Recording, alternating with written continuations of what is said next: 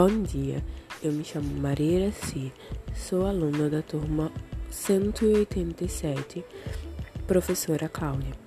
Vou falar aqui sobre alguns equipamentos de proteções, começando pelo EPI, ou, ou equipamento de proteção individual.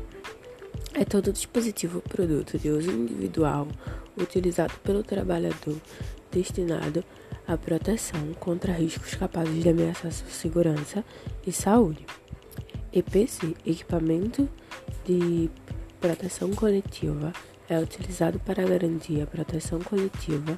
O único equipamento protege diversos colaboradores. A CIPA, ou Comissão Interna de Prevenção de Acidentes, tem o papel de prevenir acidentes e doenças causados pelo trabalho.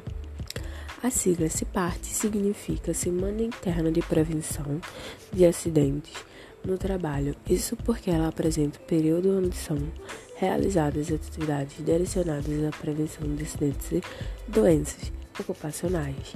E por hoje é só, pessoal. Até mais. Obrigada pela atenção.